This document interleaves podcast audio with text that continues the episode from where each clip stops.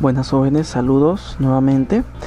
Con respecto a la lectura anticipada de Historia de Panamá, que vamos a abarcar la página 30 hasta la página 33, corresponde al tema Formación del Istmo de Panamá.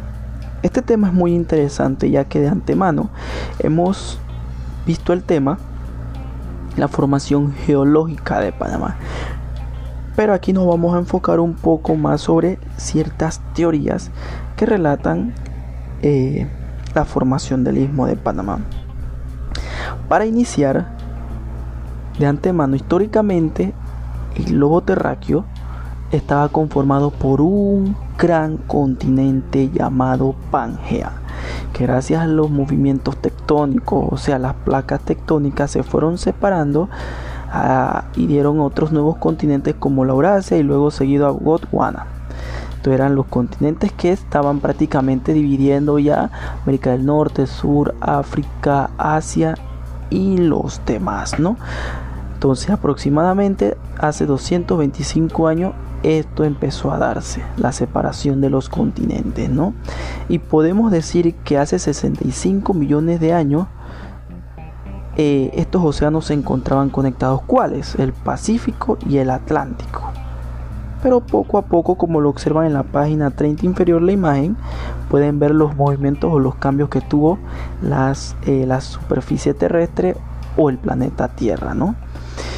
Y como saben de antemano, todas las especies, mm, cuando antes que se formase el istmo de Panamá, estaba en el norte o estaba en el sur, ¿no? Y el océano existía solamente un solo, no existía ni el Atlántico ni el Pacífico, ¿no?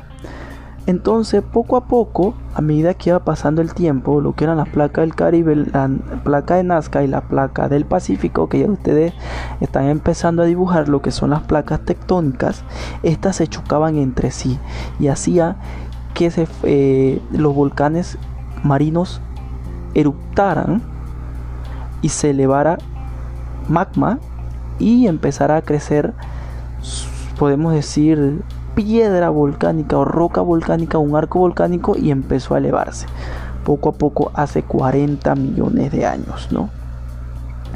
Y así sucesivamente se fue dando la creación de Centroamérica y sobre todo de el Istmo de Panamá. Y voy a destacar aquí la primera teoría que habla sobre la formación del istmo de Panamá es llamada el modelo estándar. El modelo estándar propuesta por el doctor Anthony Quat del Instituto de Investigación Tropicales Smithsonian. Esta teoría abarca, que es la más usada y la más aceptada, que hace 15 millones de años el istmo de Panamá empezó a formarse. ¿Y cuando se cerró por completo? Hace 3 millones de años. El modelo estándar. Pero existe otro modelo. Que es el modelo nuevo. Este fue propuesto por Camilo Montes y Julio Jaramillo. La diferencia que este que abarca que hace 40 millones de años eh, se empezó a enfriar las rocas. Se empezó a enfriar o sea porque los terrenos al elevarse se empezaron a enfriar o sea que es mucho más vieja.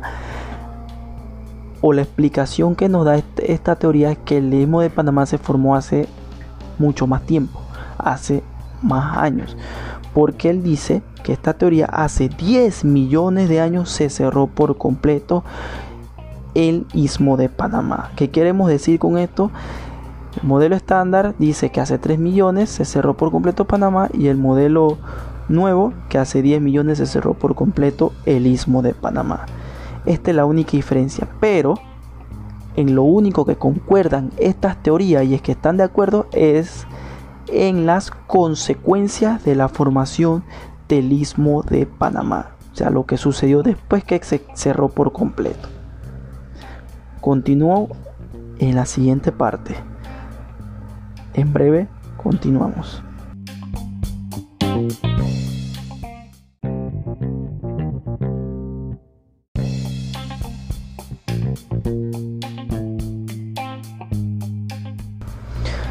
continuando con la lectura anticipada,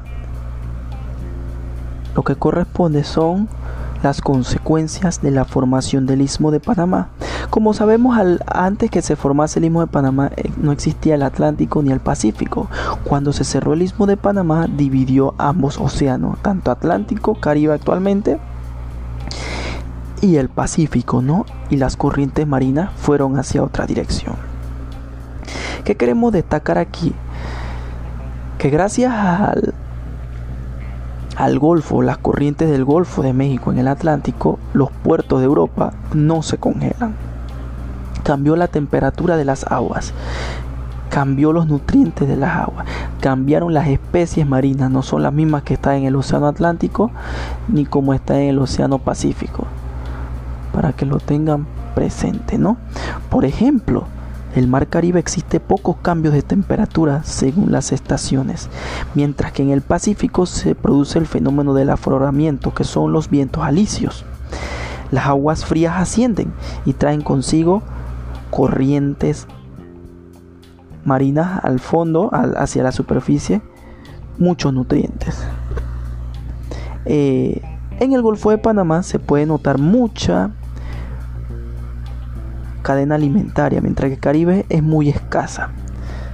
Pero una de las consecuencias más importantes y hay que, que detallar es lo que se observa en la página 33, que es el intercambio biológico en la parte de América, que podemos unir el continente americano. Las especies del sur subieron al norte y así la del norte cambiaron también en hacia el sur. O sea que hubo una mezcla de todo. Y asimismo, en temas posteriores vamos a tocar lo que es el poblamiento de América, cómo los grupos humanos empezaron a, a poblar América con diferentes teorías existentes. Así que jóvenes, les exhorto para que puedan leer, como siempre, página 30 a la 33 y puedan extraer interrogantes, aplicar nuevas ideas y podemos discutir el tema en el aula. Así que bendiciones y nos vemos.